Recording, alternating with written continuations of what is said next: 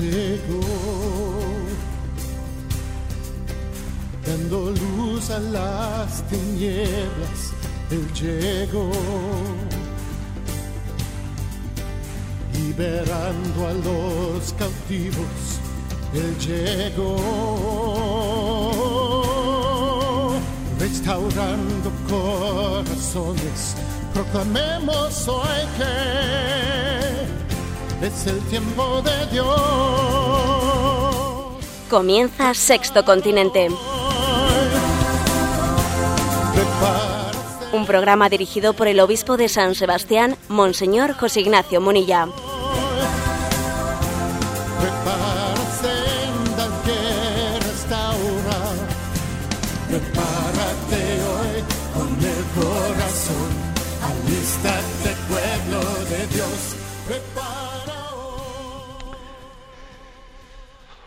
Buenos días a todos los oyentes de Radio María. Un día más, con la gracia del Señor, seguimos adelante en esta andadura de este programa recién comenzado, como quien dice, de Sexto Continente, que lo realizamos los lunes de 8 a 9 de la mañana. Sexto Continente en referencia a ese id por todo el mundo proclamando el Evangelio. Y ese id por todo el mundo incluye la luna, sí, incluye la luna, incluye todo el espacio, pero ese espacio, especialmente hoy en día, es un espacio digital y en gran medida, pues hay muchísimas personas que habitan, eh, que se alimentan o que se intoxican, eh, pues en las redes sociales y queremos que el Evangelio de Jesucristo llegue también a ese sexto continente, al continente digital. Bueno, tenemos costumbre de comenzar siempre el programa en una interacción con nuestros oyentes, porque como hay una, un un correo electrónico sextocontinente arroba radiomaria.es ¿eh? sextocontinente arroba radiomaria.es podéis formular allí vuestras preguntas ¿eh? también este programa lo hacemos en interacción con la cuenta de twitter arroba obispo munilla y también con la página de Facebook de José Ignacio Munilla. Bueno, pues con sin más, aquí como tenemos nuestros colaboradores habituales, Álvaro le vamos a pedir, eh, le vamos a pedir, perdón, que nos lea las preguntas que han llegado esta semana. En primer lugar, tenemos una pregunta formulada por teléfono a la emisora de Madrid. Una madre cuyo hijo asiste a clase de religión nos dice que a su hijo le preguntaron en un control ¿Jesucristo es Dios? A lo que el niño respondió afirmativamente. Pues bien, el profesor le calificó como errónea la respuesta, porque, según sus palabras, Jesús no es Dios, sino el Hijo de Dios. ¿Qué nos puede decir usted? Bueno, pues yo creo que lo que puedo decir es que le pondría un suspenso al profesor de religión, ¿eh? porque decir que Jesús no es Dios, sino que es el Hijo de Dios, eh, es una expresión que hay que, pues que hay que matizar mucho. ¿eh? Es verdad que si cuando uno dice Jesús no es Dios se refiere a no es el Padre, claro, Jesús no es el Padre. ¿eh? Pero es que el Padre y el Hijo y el Espíritu Santo comparten la misma, ¿eh? la misma condición divina, la misma naturaleza divina. Se puede decir el Padre es Dios, se puede decir el Hijo es Dios y se puede decir el Espíritu Santo es Dios. ¿Mm? Por lo tanto, digamos, literalmente decir Jesús no es Dios es una herejía. ¿eh? Es incorrecto. ¿eh? Otra cosa es que eh, haya un contexto en el que la palabra Dios se, se refiere a Dios Padre. ¿eh? Por lo tanto, es que el dogma, el dogma católico se ha ido formulando a lo largo de la historia, eh, respondiendo a muchos errores, y claro, algunos pretenden llegar al Jesucristo verdadero prescindiendo del dogma de la Iglesia, ¿eh? como diciendo, bueno, yo a mí me, basta y me sobra el Evangelio, no necesito del dogma, perdón, eso es, eso es caer en el error de Lutero de pretender llegar por la sola escritura sin la tradición de la Iglesia al rostro verdadero de Jesucristo. Y el dogma, lejos de ser un estorbo, un obstáculo, es, eh, como decía eh, nuestro querido Papa emérito Benedicto XVI, decía, el dogma es como un agujero que se hace en la pared, como una ventana que se abre en un muro que me permite llegar y ver más lejos. Y el dogma dice que son tres personas distintas y un solo Dios verdadero, que comparten la naturaleza divina, Padre, Hijo y Espíritu Santo. ¿eh? Luego esa es la respuesta que le damos. Vamos, rezamos por este niño ¿eh? también y por su familia, aparte de por el profesor también, ¿eh? y quienes tenemos la responsabilidad de, pues de pedir a los profesores de religión una buena formación. ¿eh? Adelante con la siguiente pregunta. Agustín nos comenta, le escuché a un conocido psicólogo decir que el matrimonio es la decisión más importante de la vida. Creo que tiene razón. Y el caso es que la gente se prepara para una carrera cuatro o cinco años pero para el matrimonio ni siquiera un mes. ¿No se debería de hacer algo? Bueno, yo solo suelo decir con el tema de la diferencia entre la preparación para el sacerdocio y para el matrimonio. Resulta que para el sacerdocio pues tenemos una serie de años en el seminario, para la vida religiosa un noviciado y parece que para casarse eh, para casarse, bueno, pues no, no hay conciencia de, de, de, la desproporción tan grande que existe. Eh, pues entre el esfuerzo que de, preparación para un estado de vida y para otro estado de vida. Hay una desproporción muy grande. Tiene razón el oyente, tiene razón Agustín. Ahora, también es verdad que yo diría, a ver, ¿y cómo, y qué hacemos? Voy a decir que eh, recientemente pues se me acercaba una, una chica que tiene pues un novio que no tiene como frecuentemente ocurre, ¿no? No tiene la sensibilidad cristiana que ella, que ella tiene o no en el mismo grado, etcétera. Me pedía algún consejo y yo le decía, mira, eh, yo, te aconsejo que aparte de los cursillos prematrimoniales de turno, que eso siempre es algo muy escaso, eso, eso en el fondo, pues pueden estar mejor dados o peor dados, pero eh, es difícil que haya en ellos un encuentro con Jesucristo a alguien que está alejado y que necesita una conversión, incluso una primera conversión, fíjate bien.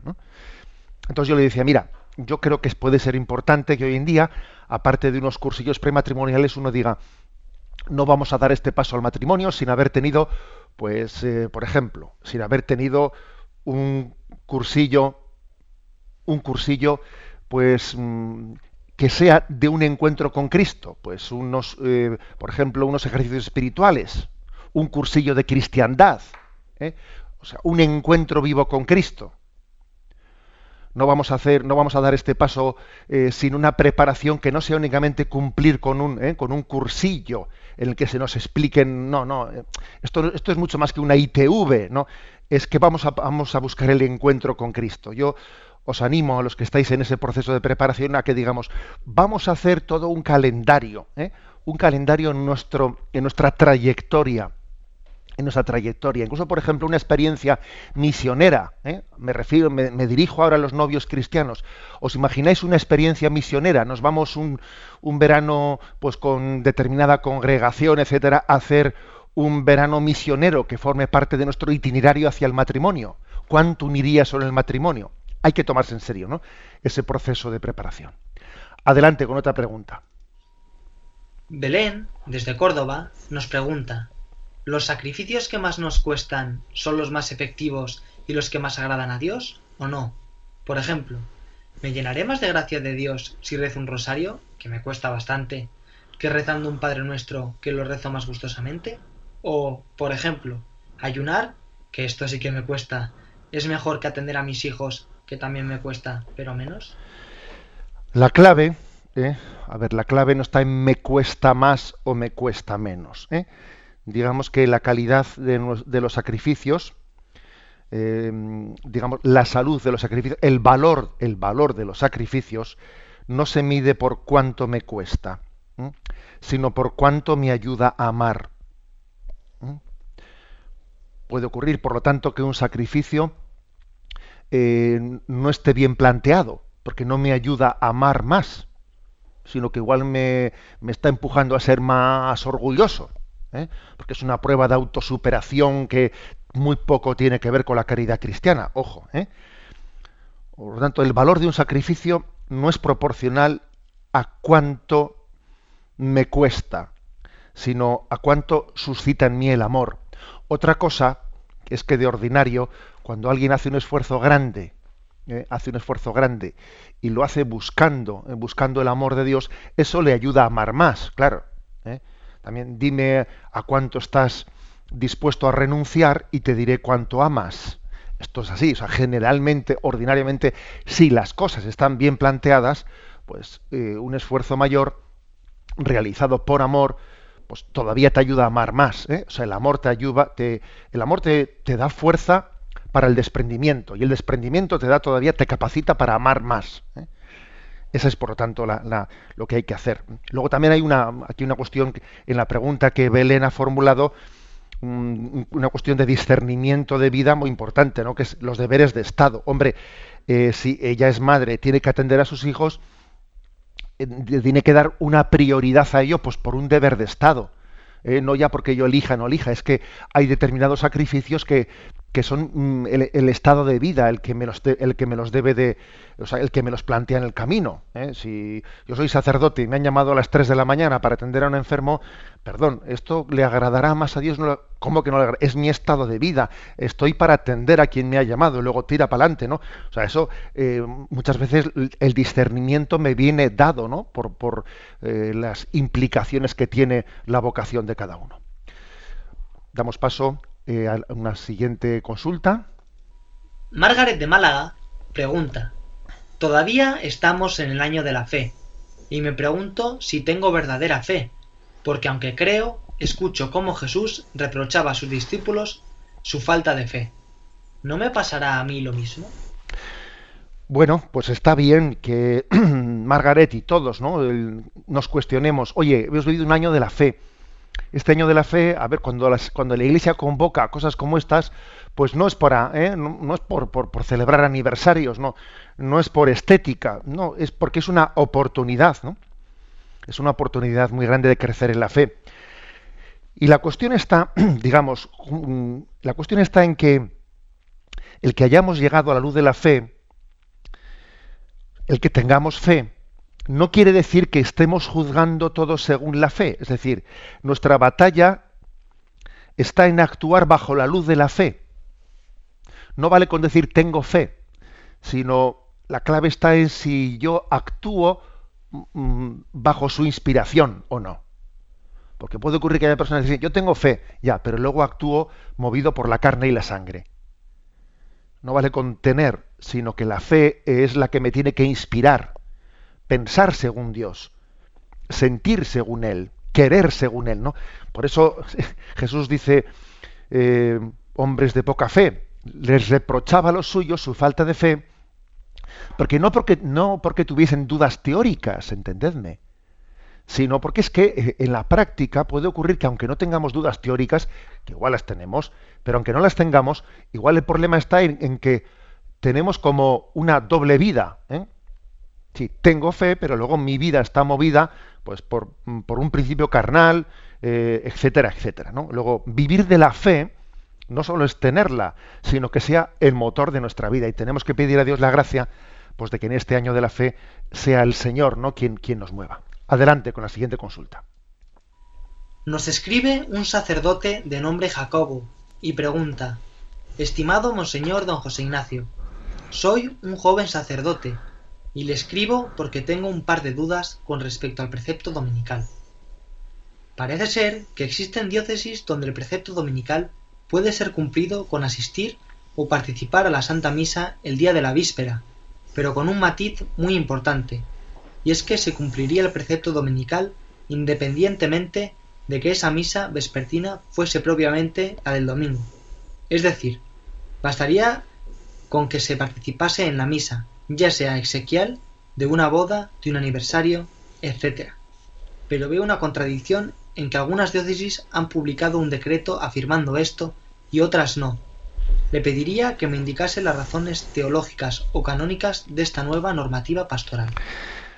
A ver, eh, lo que pregunta nuestro joven sacerdote es lo siguiente. una persona ha asistido, pues un sábado a la tarde, por ejemplo, a un funeral. Eh, esa, asistencia que ha tenido un funeral o a una boda, o a una boda, es válida para el cumplimiento dominical de la misa dominical? Bueno, pues la, respuesta es clara. ¿eh? A ver, desde luego, eh, validez sí tiene, aunque esa liturgia no ha sido la liturgia del domingo. ¿eh? Eh, digamos que no es el ideal, ciertamente, porque él no ha celebrado la liturgia dominical, sino que ha celebrado una liturgia de matrimonio, exequial, etcétera. No es el ideal, pero en un caso circunstancial sí tiene validez, ¿eh? sí tiene mm, validez para el cumplimiento dominical. ¿eh? Esa es la respuesta clara. ¿eh? Eh, luego, digamos, otra, otra cosa es que uno dice, bueno, ¿y, la, y la, Eucaristía desde qué hora el sábado es válida para el domingo? Hombre, pues yo creo que hay, una, hay un sentido común y es que la, víspera del, domingo pues comienza, eh, pues comienza a, media tarde, se, se, entiende, ¿no? Y se supone. Pero yo diría que la respuesta es esta, ¿eh? sin liarnos mucho con los legalismos. sí es válida, eh, en, un momento circunstancial, ¿no? Pues una liturgia exequial o matrimonial eh, para la vivencia del domingo, porque, digamos, sustancialmente, eh, sustancialmente eh, pues se celebra el mismo sacramento. Uno dice, bueno, pero es que las lecturas no son las mismas, ya, pero es que también en los mismos ejercicios espirituales, por ejemplo, la Iglesia da, da un permiso para que cuando alguien hace ejercicios cambie, pues, cambie la liturgia que está celebrando, adaptándola a los misterios que se celebran en los ejercicios. O sea, también la Iglesia da un cierto margen pedagógico, ¿no? de poder cambiar la, la liturgia en circunstancias. Eh, luego se celebra el sacramento de la Eucaristía y eso es lo sustancial, ¿no? Y por lo tanto la respuesta es sí, es válido, pero mm, desde luego no sería muy pedagógico que alguien eh, de una manera ordinaria esté eh, pues celebrando el domingo no con la liturgia dominical, sino de una manera ordinaria a través de otros, pues de, de otro tipo de liturgias. La última pregunta, que se nos echa el tiempo encima. Miriam, de Madrid, pregunta, ¿qué valor tienen las diversas religiones? ¿Se puede decir que todas son iguales o que algunas son más verdaderas que otras? Bueno, menuda pregunta hemos dejado para el final, ¿eh? porque esta pregunta casi merecería, eh, merecería un programa aparte. ¿eh? Yo creo que hoy en día existen dos riesgos contrarios mm, en los dos extremos que son contrarios a lo que es la fe católica a este respecto, de nuestra consideración de qué juicio hacemos del valor de las religiones. Uno sería el riesgo del fundamentalismo, ¿no? de quienes dije, de quien pensase, a ver, la única religión es la mía y quien no profese eh, la religión eh, católica, pues no puede salvarse. ¿Mm? Esa sería una visión eh, fundamentalista, sería una visión, pues, contraria al sentir, ¿eh? al sentir de Jesucristo y al sentir de la Iglesia. Ojo que existen sectas que la mantienen, ¿eh? O sea que si yo no soy parte de los ciento, si no soy parte de esta secta, entonces no puedo entrar en el libro de la vida, etcétera, etcétera. ¿eh? Pero existe el riesgo contrario, que hoy en día es muy frecuente. ¿eh? más frecuente, diría yo todavía, que es el decir, bueno, todas las religiones tienen, tienen el mismo valor, en el fondo cada uno se salvará en su religión porque Jesucristo es em, Salvador, Mahoma es Salvador, Buda lo es, o sea, todos ellos son caminos de salvación, eh, etcétera, etcétera. Y, eso es un relativismo mm, que niega, en el fondo, está negando implícita, explícitamente, está negando el que Dios eligió eh, pues un camino de, de revelación, y el camino de revelación que Dios ha elegido, pues es el del pueblo de Israel, es el de Jesucristo, es el de la encarnación. O sea, Dios se ha revelado y por lo tanto hay, hay, una forma en la que Dios ha venido al mundo, que ha sido la encarnación de Jesucristo. Cierto, frente al fundamentalismo, cierto que un musulmán, que un hindú, etcétera, se salvará en la medida en que él es fiel a lo que en su conciencia ha conocido como verdad. ¿Mm? O sea, Dios juzgará a cada uno por aquello que, por, si ha sido fiel en el cumplimiento de lo que en su conciencia ha conocido como verdad. ¿eh? Pero eso no quiere decir, ¿eh? no quiere decir que sea Mahoma o sea Buda eh, la fuente de salvación. Un musulmán, un, hindú, etcétera, cuando pues cuando mueran y cuando habiendo sido juzgado su vida como agradable a Dios y cuando esté en el cielo para entendernos, allí conocerá que su Salvador ha sido Jesucristo, porque Jesucristo es el único redentor del mundo. Su sangre ha redimido no solo a los cristianos, ha redimido a todos los hombres de buena voluntad. ¿eh? Por lo tanto, existe un conducto objetivo de, revelación, que es el de Jesucristo.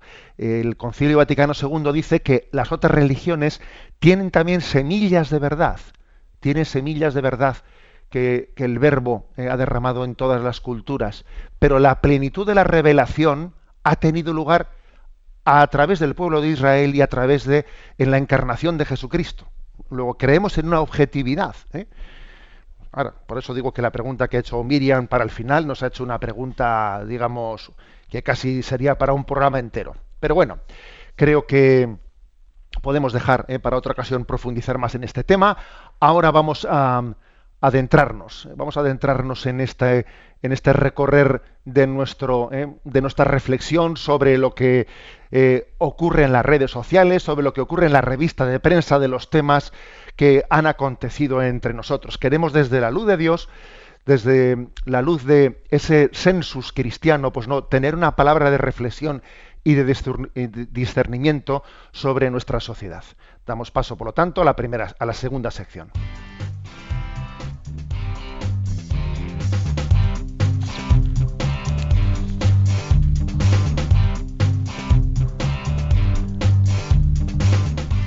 Repasando las redes.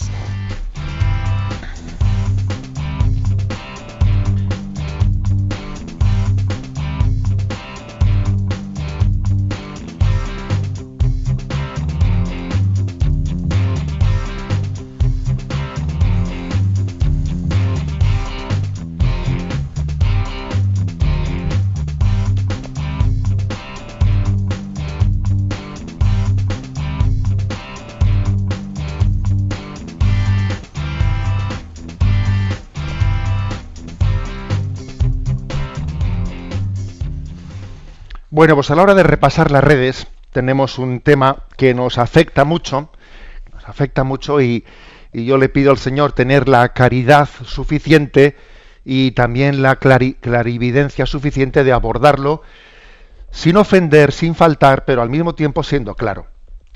Y es que, bueno, pues en el día de ayer, eh, pues el Partido Socialista tuvo una convención importante, mm, importante, mm, planteando, digamos, sus, sus estrategias de futuro y algunas de sus, eh, de sus propuestas pues afectan mucho a la vida de la Iglesia y a la, a la vida de los católicos. Y en concreto, voy a leer una noticia que me llegaba a mí a través de Twitter, etcétera, de una agencia de, eh, de información y dice lo siguiente. El Partido Socialista propone sacar la religión del horario escolar y avanzar hacia la autofinanciación de la Iglesia.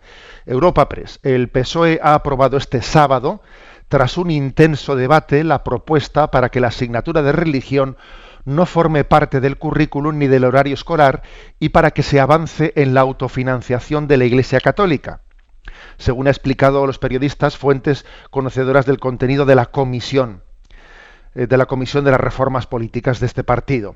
Las mismas fuentes han trasladado que la ponencia que será aprobada en esta conferencia incluirá que se denuncie el concordato entre el Estado español y el Vaticano, porque sus principios no son compatibles con la concepción de una escuela laica o de un Estado laico. Esta denuncia ha recibido la unanimidad plena de los participantes.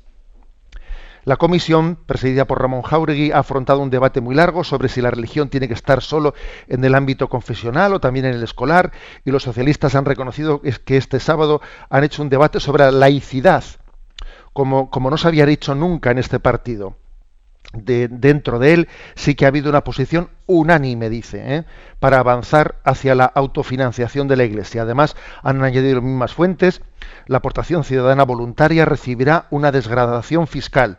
Un gobierno socialista debería revisar el actual modelo de financiación de la Iglesia para avanzar hacia otro que vaya a la autofinanciación, han explicado. Con respecto al IBI de la Iglesia, el PSOE propone que solo estén exentos los lugares de culto y tras reconocer que los ayuntamientos tienen un amplio margen para decidir en este sentido, considera que la exención o reducción no debe de afectar a edificios como los centros educativos o a las casas sacerdotales. Bueno, como, como veis, tenemos aquí servido, ¿eh? servido pues una polémica y yo creo que no nos vamos a escaquear de hablar de esto. El PSOE propone, propone la autofinanciación de la Iglesia, es decir, propone que no exista eh, esa casilla de la X en el IRPF en el que el, contribuyente puede elegir si un 0,7% de sus impuestos va a la Iglesia Católica o va a otros fines sociales. ¿eh? Para empezar, yo una cosa que, que diría, A ver, ¿es cierto eso de que la Iglesia no se autofinancia? A ver, yo creo que es un tema discutible, cuando menos, porque son los propios, ¿eh? son los propios contribuyentes los que deciden si yo quiero que ese 0,7% vaya a la Iglesia o vaya a otros fines sociales. Yo creo que la Iglesia sí se autofinancia, porque no hay nadie que no quiera ayudar a la Iglesia que le esté ayudando. Únicamente le ayuda quien quiere ayudarle. Con todos mis respetos, en mi opinión, eso es autofinanciarse. ¿Mm? Quien no se autofinancia son los partidos políticos. Ya me gustaría a mí que hubiese también otra casillita en la declaración de la renta que igual que dice, usted quiere dar el, 0,7% a la Iglesia o a otros fines sociales, que dijese, usted quiere dar el 0,7 a los partidos políticos o a otros o a otras instituciones. A mí ya me gustaría eso. Digo, a ver, perdonad que sea un poco que meta el dedo en el ojo, pero es que, claro, vamos a decirlo claramente, no me pises que llevo chanclas. Porque que una persona a la cual nosotros, a la cual yo, yo, ¿eh? y hoy todos los ciudadanos, le pagamos su sueldo, obligatoriamente, no tenemos más remedio que pagarle su sueldo ¿eh? al quien ha dicho esto en esa convención del Partido Socialista. Nosotros le pagamos su sueldo sí o sí. ¿eh? Nos diga a nosotros que la Iglesia no, no tiene que no tiene que recibir ese 0,7% quien voluntariamente quiere dárselo, decir, oiga usted, ¿a usted no le parece que usted no tiene autoridad moral para decir eso? Ponga usted, o sea, sea usted eh, crea, vamos a creer, ¿eh? vamos a creer en que los ciudadanos son maduros para elegir lo que tengan que elegir, bueno, pues entonces, si yo a usted, si, yo a usted puedo, sí o no, pagarle su sueldo eh, como político, porque yo no estoy únicamente pagándole el sueldo al presidente de gobierno, que eso sería lo normal, sino también estoy pagándole el sueldo al presidente del Partido Socialista y al presidente de cualquier de cualquier partido político, no solo de un cargo público, sino porque es que los, los partidos políticos están sostenidos obligatoriamente por nuestros impuestos. Y ahora resulta que ese señor le parece mal, dice que va a denunciar, ¿no? que va a denunciar los acuerdos de la relación entre el Estado y la Santa Sede y en concreto también pues esta forma de financiación que posteriormente pues la Iglesia mm, pues acordó acordó, por cierto, acordó en relación con, con el gobierno español cuando el gobierno socialista estaba gobernando. Es que no sabemos por dónde nos pega el aire. O sea, la Iglesia llega a un acuerdo con el Partido Socialista cuando él está gobernando para este modelo de financiación y ahora resulta que ellos mismos, pasados unos años, como han aumentado los aires anticlericales y como ahora nos pegan, uno, nos pegan unos vientos del laicismo, pues entonces resulta que donde dije digo, digo Diego y dice uno, a ver si termina, ¿eh? a ver si termina este viento y, cuando nos siga, ¿eh? cuando nos termine de dar vueltas la cabeza encima del cuello, a ver si hay suerte y se nos queda la cabeza mirando hacia adelante, porque no sabemos por dónde nos pega el aire. ¿eh? Por lo tanto, yo diría esto en primer lugar. Y además me vais a permitir que diga una cosa más para que nos demos cuenta de la auténtica incongruencia en la que estamos. ¿no? Se dice que bueno que esta forma de financiación hay que eh, hay que acabar con ella y que vamos a buscar otra. Y la otra dice es bueno pues que, aumentar la desgrabación la desgrabación hacia que cuando los fieles católicos den donativos directamente no a través de la X del IRPF cuando se den donativos a la Iglesia pues que entonces se desgrabe. Así sea una especie de un apoyo a la desgrabación bueno, pues a ver si nos aclaramos, porque resulta que aquí las Juntas Generales de Guipúzcoa, donde hay una autonomía fiscal, en las Juntas Generales de Guipúzcoa se ha aprobado, se aprobó hace dos años, con los votos a favor de Bildu y del Partido Socialista, repito, se aprobó con los votos a favor de Bildu y del Partido Socialista, pues el hecho de que se derogase esa esa exención o esa desgrabación, perdón, la desgrabación a los donativos que la Iglesia Católica recibía y si no derogase, por lo menos se redujese muy sustancialmente. O sea que es que aquí resulta que coge el Partido Socialista junto con Bildu y hace que se reduzca sustancialmente la desgrabación en los donativos que se hacen en la Iglesia Católica. Y ahora cogen y esa convención nacional dicen, vamos a... Pero si no sabemos por dónde nos pega el aire. Eh, la verdad es que creo que es una muestra de irresponsabilidad muy grande el que los partidos políticos jueguen, jueguen al electoralismo con ciertos temas que son delicados. Por ejemplo, haciendo del anticlericalismo o del laicismo, haciendo de ello un instrumento, un instrumento electoralista ven que van perdiendo ven que van perdiendo terreno terreno electoral y entonces hacen hacen una especie de apuesta por decir a ver como hoy en día tenemos esta especie de ambiente anticlerical a ver si azotando por aquí a ver si jugando esta baza ¿eh? esta baza que pues muchos medios de, eh, comunicación pues eh, de anticlericales han ido suscitando pues un, un clima anticlerical, a ver si, si, sumándome o montándome en esa tabla de surf, eh, pues me gano unos, eh, me gano unos votos más, ¿no? Que por cierto, es curioso que con toda la que está cayendo, eh, me refiero de este ambiente anticlerical, etcétera, lo curioso es que en los últimos seis años, siete años, hay un millón más de españoles, de contribuyentes que van poniendo su X en la casilla esa del 0,7%. Es curioso. ¿eh? Quiere decir que, que la gente no es tan manipulable. La gente piensa por sí misma, está harta, harta de que intenten manipularla. ¿no? Creo que es una irresponsabilidad muy grande el hecho de que salga ahora un partido queriendo ganar, ¿no? y por unanimidad, ¿no? En su convención, pues han decidido denunciarlos el, acuerdo del año 1979 entre la Iglesia eh, y el Vaticano. Es una irresponsabilidad sobre todo cuando no tienen, cuando no hay claramente una alternativa ni hay un consenso en una cosa de ese estilo. Es una, es una irresponsabilidad eh, y supone eh, pretender conducir una, nación por el, por el camino del partidismo y no por el camino de, de, un consenso social. Y cuando se dice que esta es una apuesta por, por la laicidad, eh, se olvidan que la Constitución española ni siquiera menta, ni siquiera menta la palabra laicidad o laico. La Constitución española no es laica. Esa palabra no sale allí para nada. Dice que es aconfesional, que es distinto. Aconfesional quiere decir que reconociendo la importancia del hecho religioso, nosotros no tenemos ninguna confesión religiosa particular. Y tanto un musulmán como un cristiano, como un protestante, etcétera, pues tienen, eh, se tienen que sentir en casa, porque somos aconfesionales. Pero no laicos laicistas. Eso no lo dice la Constitución, eso se lo han sacado de la manga. ¿Mm? Y dicen que la Constitución es laica, porque lo diga usted, pero allí no lo pone.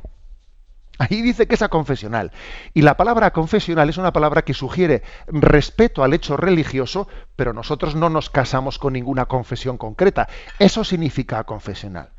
Mientras que la manera en la que utilizan la palabra somos laicos laicistas quiere decir un no reconocimiento no reconocimiento del hecho, del hecho religioso. Por eso, un servidor eh, pues, se ha atrevido esta semana a lanzar, eh, pues a lanzar a las redes sociales, lo hice ayer, pues un mensaje que desde luego he observado que como lo he lanzado en un momento abonado, se ha difundido como la pólvora. Y el mensaje es el siguiente. El laicismo se está convirtiendo en una ideología autoritaria e intolerante. Es una nueva ideología, es una nueva dictadura.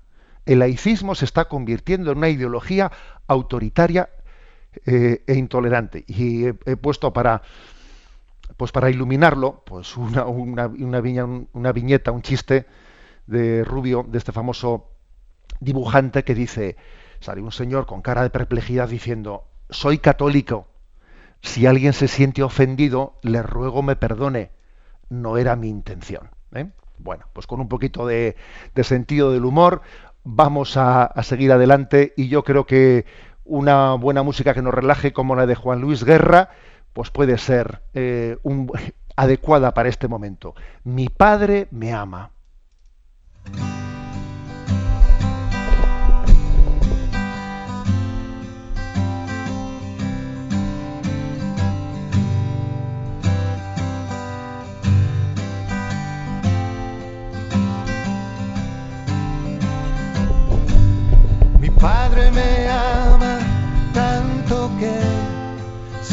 hijo dio por mí. Por siempre las gracias le daré. Me ha dado su espíritu y verdad. Bendito mi Señor. A su lado nada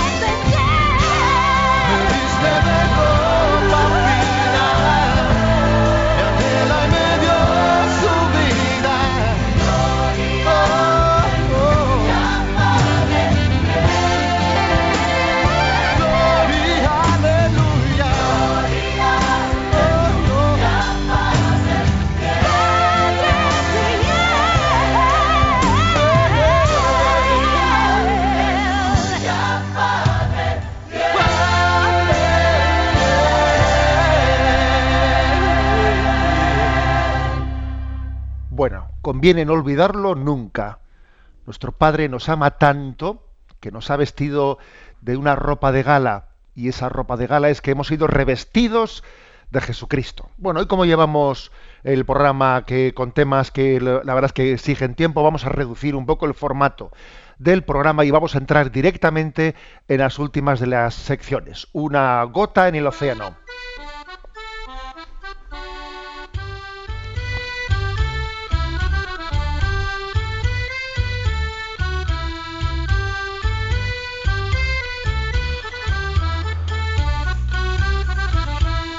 Una gota en el océano.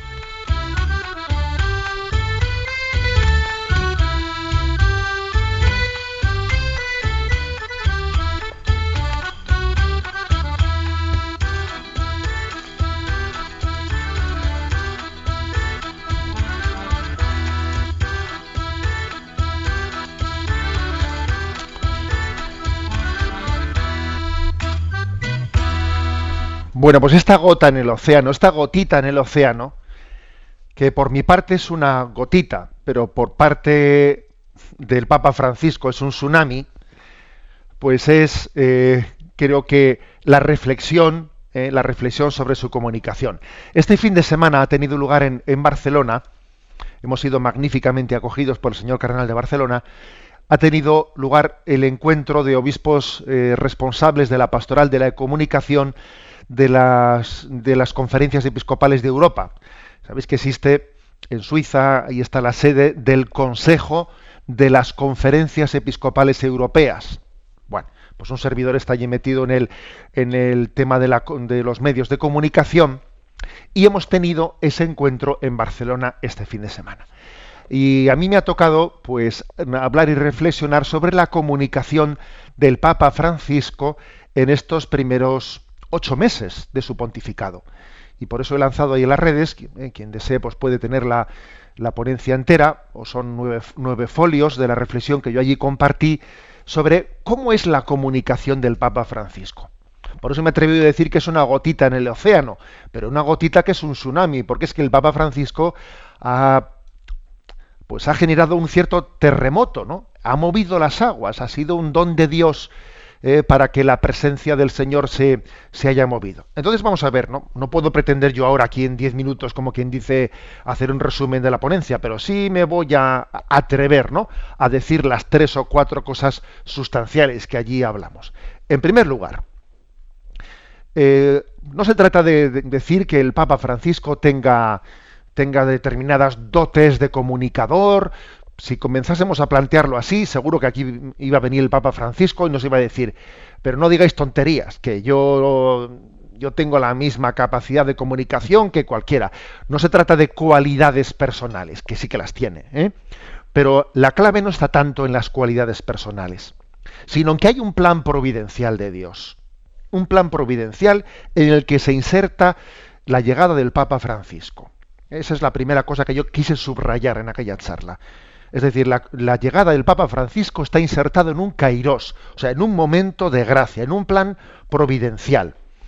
Un plan providencial que además eh, comenzó con un gesto profético de Benedicto XVI, que realizó una renuncia que a todos nos dejó sorprendidos, nos descolocó, y esa renuncia, que, que el Papa no era consciente de ello, estaba preparando el terreno para una acogida a un nuevo pastor que iba a llegar, que él no sabía quién iba a ser, pero que el Espíritu Santo lo sabía, y la renuncia de Benedicto XVI hizo que muchos corazones que tenían un juicio muy negativo, muy duro de la vida de la Iglesia, dijesen, oye, este hombre era un hombre bueno, este Benedicto XVI nos ha demostrado con lo que ha hecho que él no busca nada para sí mismo, que él quiere el bien de la Iglesia que aquí no es verdad eso de que si la jerarquía, no sé qué, no, que este no busca su protagonismo personal de ninguna manera.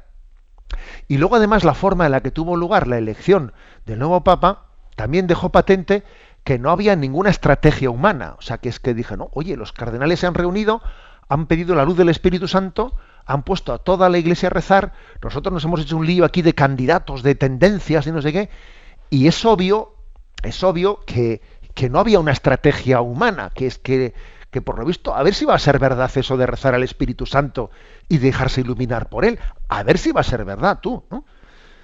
Entonces se ha, se ha subrayado la universalidad de la Iglesia y ese factor de la confianza en que el Espíritu Santo mueve la Iglesia. Y eso ha supuesto que, que sin estrategia humana los medios de comunicación han puesto entre paréntesis, aunque solo sea parcial, parcialmente, los prejuicios con los que anteriormente juzgaba la vida de la Iglesia. Es como si se hubiese roto una especie de cerco mediático en torno a la Iglesia, o como si se hubiese producido una especie de tregua en medio de una estrategia anticlerical y laicista. Y resulta que al Papa se le ha comenzado a querer, a tenerle cariño. Y cuando se quiere, uno puede conocer mejor. ¿eh? San Agustín decía aquello de que para poder amar hay que conocer pero también para poder conocer hay que amar. Si tú no amas a una persona, no vas a entender lo que te dice. Tienes una serie de prejuicios que, diga lo que diga, ya, ya lo vas a rechazar, ¿no? Y con el Papa se ha producido una acogida afectuosa que supone un voto de confianza que permite, permite comenzar a entender, ¿eh? comenzar a entender. Y de hecho, pues bueno, pues ha sido una especie de milagro que la Iglesia, estando en un momento muy duro, de un desgaste muy duro, que si el Batilix, que si el mayordomo del Papa, que si el lío de que si el lío R o el Banco Vaticano, no sé qué, estando en un momento muy duro, ha habido un momento, ¿no? Un soplo de gracia que ha hecho que, oye, el momento de crisis se ha transformado en un momento de gracia. ¿eh? Dejando patente que la Iglesia no solo es apostólica, que lo es, ¿no? sino que también es carismática. Bueno, a eso me refiero que este es el, este es el kairos, el kairos de Dios, ¿no? En el que ha llegado el Papa Francisco. Ahora, ha llegado él y, vamos, lo que yo quise subrayar, ¿no? En esa ponencia de, del sábado en Barcelona, eh, pues ha llegado él y Dios, Dios se ha servido de un hombre para abrir los ojos, para abrir los ojos a lo que es el misterio de, de la Iglesia. ¿A qué me refiero? A ver, creo que el Papa Francisco es un hombre profundamente tradicional y nada conservador. que esto hace, esta, ahora voy a matizar un poco esto que he dicho. Esta distinción entre ser profundamente tradicional y al mismo tiempo ser nada conservador ayuda mucho a entender verdaderamente qué es la Iglesia. Porque el Papa es profundamente tradicional en el sentido teológico de la palabra tradición, que es, eh, pues, es eh, las raíces de nuestra fe. El Papa es un hombre que hace continua referencia al catecismo de la Iglesia Católica, que actúa, utiliza eh, habitualmente en sus discursos muchos conceptos que están olvidados por la modernidad, como por ejemplo el influjo de Satanás en la vida, en nuestra vida, el peligro de mundanización, hay que ver la cantidad de veces que el Papa se refiere a la acción de Satanás y del diablo entre nosotros. Es un hombre profundamente tradicional y no se anda con tonterías, eh, con temas doctrinales. Por ejemplo, no hace mucho tiempo, eh, pues eh, a un sacerdote australiano, un tal Reynolds, que, que había estado allí capitaneando pues una, la reivindicación del matrimonio homosexual y no sé qué cosas y tal y cual, pues le, penó con la, con la, pena de excomunión el Papa a ese sacerdote. No se anduvo con chiquitas. ¿Mm? O sea, es decir, el Papa es un hombre profundamente tradicional. Otra cosa es que luego los medios de comunicación cada uno intenta coger una cosa y según su según la imagen ideológica que pretenda hacer de la persona, pero pero al mismo tiempo es un hombre nada conservador. Nada conservador, porque a veces confundimos ser conservador con ser tradicional y no es verdad. Ser conservador muchas veces es conservar mis privilegios, eh, conservar mis comodidades, conservar mi estatus social. Y eso no tiene que ver nada con la tradición. ¿eh? A veces confundimos ser conservador con ser conservaduros. Me refiero a duros euros, ¿eh? o sea, conservar mis privilegios económicos, conservar mi estatus. No. El Papa es un hombre profundamente tradicional y nada conservador. Y eso hace que eso le capacita mucho para ir a la esencia para ir al meollo, a la conversión, a la, a la raíz evangélica, a la tradición de la Iglesia desde la cual se interpreta correctamente la Sagrada Escritura. ¿Mm? Es una, una, gran potencialidad, pues, para, para la comunicación la que tiene. Bueno, es verdad que existe un, intento de manipulación y de distorsión de muchas cosas que dice el Papa, eh, pretendiendo, eh, pretendiendo como si el Papa fuese a cambiar, eh, fuese a cambiar la moral de la Iglesia y tal. esos intentos de manipulación es verdad que tienen sus días contados, porque claro, al Papa cuando le preguntan así sobre cuestiones dice, oye, yo soy hijo de la Iglesia, por lo tal yo estoy plenamente adherido a la fe de la Iglesia, pero déjenme ustedes que yo me exprese a mi manera porque lo típico es que los medios de comunicación, ellos, sean los que a la Iglesia le pretenden hacer hablar exclusivamente de lo que a ellos les interesa, ¿no? Claro, pues eh, te ponen el micrófono, te ponen al cachofa delante y lo que quieren es que tú hables, pues eso, ¿no? Del aborto, de la homosexualidad y no sé qué. Y si tú hablas de otras cosas, a mí no me sermonees. Sino... Y creo que el gran valor del Papa Francisco es el que él haya cogido la rienda de la comunicación sin permitir que sean los medios los que le impongan a él los temas, sino ser él el que lleve adelante ¿no? la agenda de la comunicación de manera que los medios den noticia de lo que él dice y no le obliguen a hablar de lo que ellos quieren, que es distinto. ¿eh? Entonces, él dice, a ver, lo primero aquí es la comunicación del querigma y lo segundo es una catequesis profunda y lo que es un milagro, por ejemplo, es que todas las mañanas, que, ahora mismo pues el Papa lo estará haciendo, en la capilla de Santa Marta, él tenga una homilía espontánea, directa, además no leída, y que todos los medios de comunicación dentro de ahora dentro de un rato comiencen diariamente, que eso es un milagro, eh, hacer una especie de resumen de prensa de lo que el Papa ha dicho por la mañana, hablando de la palabra de Dios. ¿eh? O sea, el gran milagro es que el querigma, que la noticia de la salvación de Dios, haya pasado a ser noticia de los medios generalistas de las terminales de la comunicación. Eso es un milagro. Es un milagro de que el querigma y la catequesis haya pasado a ser, haya pasado a ser noticia. Creo que, por lo tanto, eh, es un don, es un don de Dios para la comunicación de la Iglesia. Yo me atrevería a decir que aquí la clave está en tres cosas. Me refiero en cuanto a carismas particulares del Papa Francisco. En primer lugar, la coherencia. Estamos en un mundo que valora mucho la coherencia. O sea, es decir, la credibilidad, que una persona sea auténtica. ¿eh?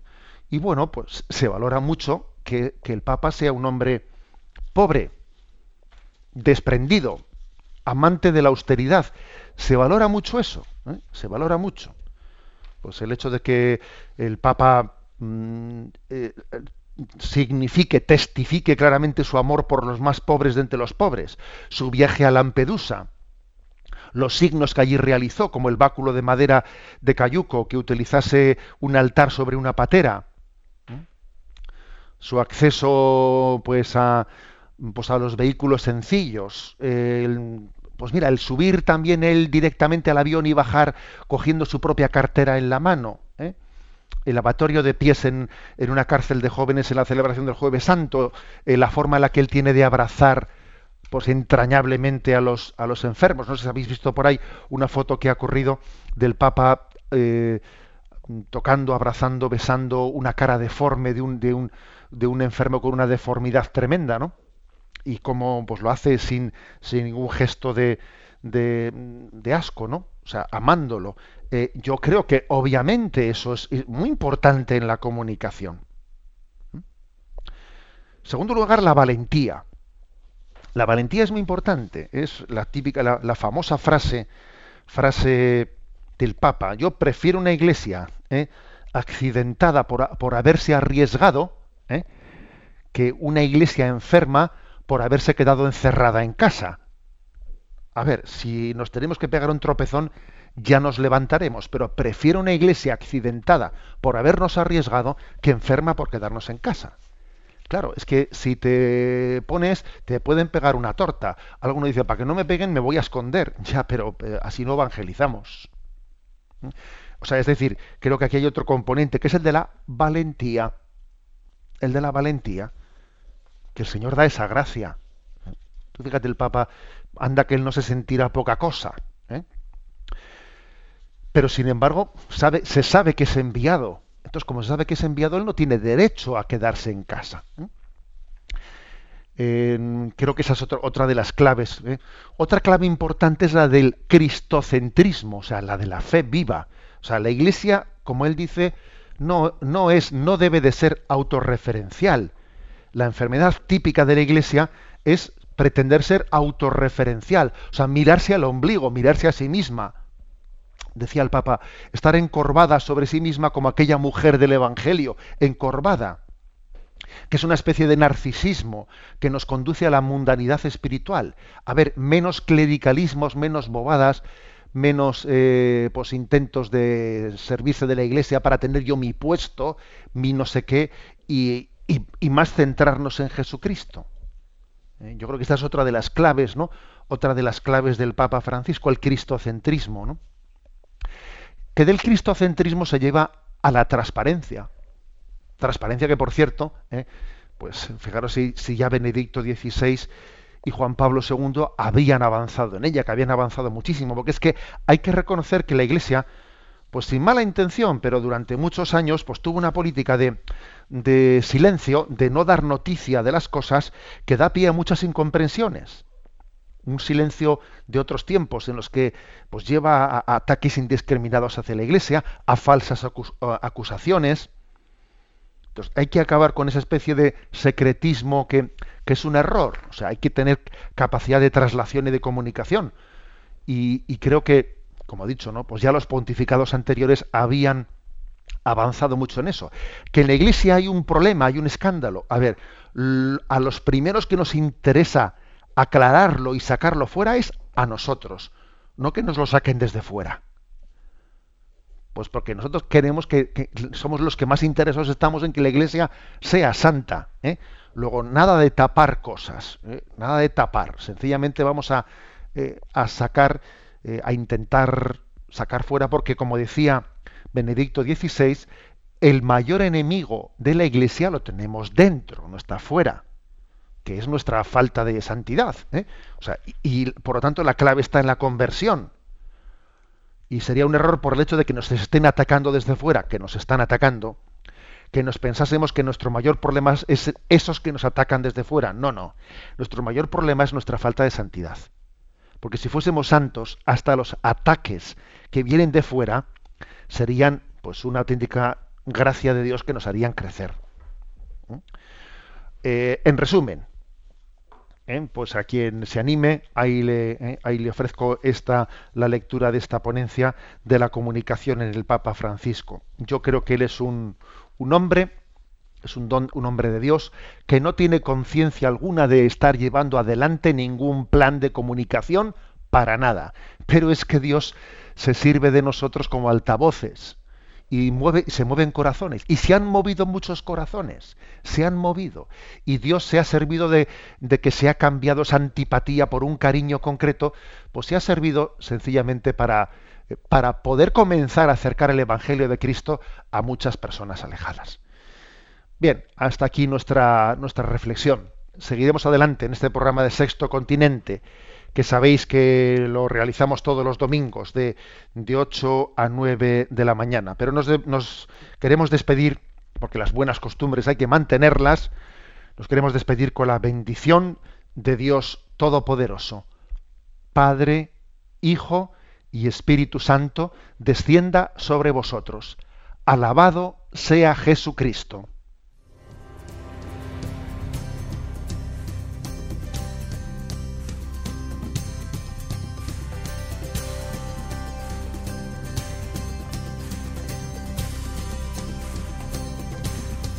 Él llegó,